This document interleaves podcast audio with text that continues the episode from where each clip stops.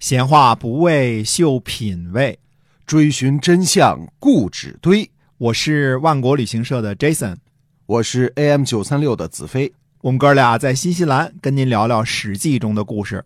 好，各位听友，欢迎您回到我们的这个节目中啊，我们继续跟您讲那个《史记》中的故事。而且呢，我们这个一直以来越来越多的听众呢关注了我们的节目啊，我们也是表示感谢啊，非常感谢啊。是的啊，讲一些个基本历史书上不太讲的一些事儿啊，嗯这个大家听听看看我们中国的古代的那些个事儿是怎么回事儿啊。哎，嗯，否则呢，就是我们老说，你说一说中国的历史吧，一直从这个西周一下就跳到了齐桓公了。对，齐桓公中间前面怎么回事呢？嗯郑国小霸主怎么回事呢？您不听我们这节目，您就不知道了，对对吧？其实中间发生了很多很多的事情，很多的事哎。情，而且呢，能够看出这个很自然的走势啊，嗯这个谁跟谁怎么回事啊？那么上次我们说呢，介绍了一点晋国啊，嗯祖孙三代进行一项篡逆的事业，终于成功了。哎也是不容易，这个孙子、爸爸、爷爷都是干这一档子事儿的，嗯这真是不容易。反叛世家嘛，嗯，终于反叛成功了啊！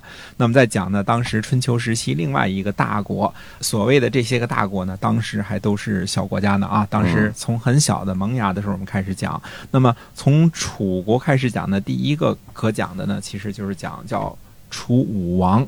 说到楚武王呢，先得跟大家解释一下，按照周制来说啊，实际上在整个春秋时期呢，只有一个王，应该怎么叫一个王呢？就是周天子，这是王，哦这是天王，嗯就是用作“王”这个词，只能有一个，嗯那就是天王。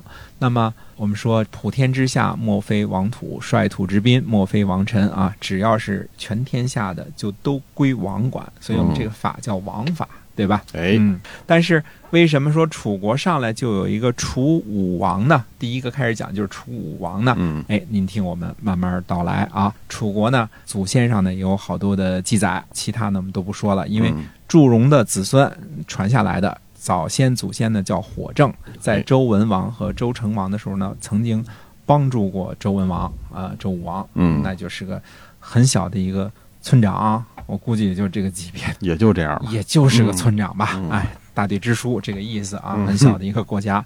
那么为什么要开始从楚武王开始讲呢？我们说楚武王是差不多几乎可以说是楚国能够。看得见、摸得着的一个国君。那么以前呢，我们都不太清楚了啊，有些都是历代的传说，彭祖啊，传说当中啊，嗯这都是他们一家的。那么我们说楚武王呢，我们知道他继位的时间呢是在公元前七百四十年。七百七十年呢，平王已经东迁了啊。七百七十一年，这个西周被破，七百七十年已经平王东迁了啊。哎，那时候楚国呢还是一个不知名的小国呢，非常小的一个国家呢。那么后代的楚国的国君呢，在提起这个先祖的时候，总是说呢，在楚武王和楚文王的时候呢，他们。筚路蓝缕，嗯以启山林，这是楚国最牛的一个事儿啊！哎就在很自豪的楚武王和楚文王的时候，哎嗯，很自豪。嗯那么，呃，说到了楚武王和楚文王呢，就是那个时候干嘛呢？说白了，就是在砍伐山林，哎，放火烧荒啊，就是这这么个意思吧。嗯因为楚国呢，我们说它的湖北主要是以湖北啊，现在说湖北这个地界啊。那么当时呢，你想那么潮湿的气候啊，嗯那没有人居住的时候，整天就是我估计树林长得极端的茂盛，对属于这个原始呃亚热带的雨林气候了啊，对潮湿，嗯哎，非常原始。那就为什么要筚路蓝缕，以启山林呢？推着小破车啊，开荒。那因为是要把它开成什么呀？开成良田才能这样的。所以楚武王、楚文王的时候都是干什么事儿呢？都是筚路蓝缕，以启山林的，推着小破车，穿着破衣裳，破衣拉撒的干这个呢。那么其实呢？早在更早的时候，在西周的周夷王的时候呢，楚国的实力呢虽然很弱，但是已经跟当时的诸侯呢开始互掐了。可见这个越是夷蛮的地方呢，它越武功强，因对为呃越怎么说越野的地方呢，它越勇猛啊。对，这个打起架来呢就不要命啊。所以看来不管北方还是南方，这个夷蛮都是这样哈。哎，对，嗯这都是一样的。只要是东南西北的夷蛮，都挺野的，嗯都挺厉害的啊。对，当时楚国的国君呢叫熊渠，他在江汉之间呢受到拥护呢，就是当了国君了。我们说。这就是我们认为可能是当时的在远久的传说，什么嗯祝融啊这些啊都不敢肯定了。江汉之间，长江汉水这个附近啊受到拥戴了。他曾经有过什么事儿呢？他兴兵呢讨伐过雍，讨伐过杨越。具体这个雍是什么地方，估计是现在大雍的这个地方啊。但是阳岳是什么地方，我们现在不知道了。到达过呢湖北，嗯也就是说刚到达过湖北，是从哪儿去的，我们还不知道，应该是应该更往西边一点啊，往东边打。那么熊渠呢，当时就说我是蛮夷，不用你们中国的名号和这个谥号。他呢上来呢，刚开始有点气象的时候，就把仨儿子都给封成王了。嗯，王是专有名词，只能天王、周天子才能用的，其他人用了叫什么？这叫僭号。对，这是一个僭越的一个僭越了称啊，哎不该你用的。对那么到了周厉王的时候，他又把这王号呢都给去掉了，嗯仨儿子跟他的这个王号都去掉了。为什么呢？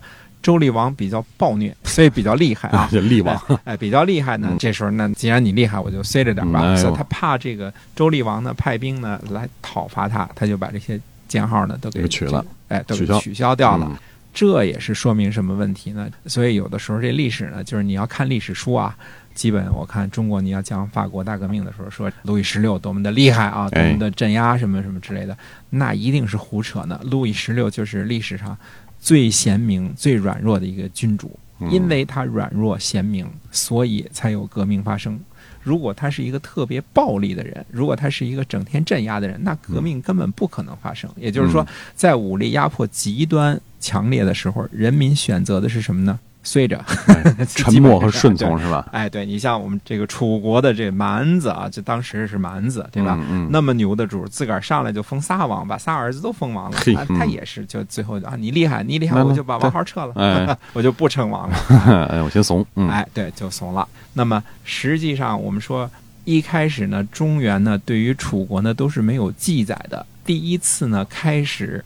左传上开始记载楚国啊，是什么时候呢？我们说公元前七百四十年的时候，楚武王就开始做国君了，就嗯开始筚路蓝缕了，遗弃山林了。但是实际上真正开始记载的时候是公元前七百一十年，这都什么时候？这是鲁桓公接受贿赂那一年，就是拿人家告顶的那一年。那个时候呢，蔡国的蔡桓侯和这个郑庄公呢，在邓国会面。这个蔡和邓啊，都是属于河南南边的，嗯，呃，已经靠近楚国这个地界了。第一次开会呢，商量什么事儿呢？害怕楚国的兴起嗯，这都是公元前七百一十年，那时候才第一次意识到有这么一个国家。有可能兴起，有可能大家打得挺厉害的。那么周王室呢，在汉水之东，我们记住这个位置啊，叫汉水之东，有很多姬姓诸侯的封国，应该是有十四个封国都是姬姓诸侯的。那么在称为有一个称号叫汉阳筑基啊嗯，汉阳筑基不是汉阳的好多这个漂亮女生的意思啊，筑为姬姓这个封国的意思啊哎，应该是有十四个啊。嗯那么十四个姬姓诸侯当中呢，以哪个国家为大呢？隋国为大。隋国，我们现在有嗯隋姓啊，哎隋是一个大姓啊，隋国为大。那么隋国现在是什么地方呢？我们叫随州。随州，嗯，湖北还有随州这么一个地方啊。那么说起这儿来之后呢，我们要说另外一个事儿，必须再把这个说楚国的事儿呢，这是掺和在一起的，就说啊，哎，相信呢，我们中国人都知道有一个特别有名的一个出土文物，叫做曾侯乙编钟。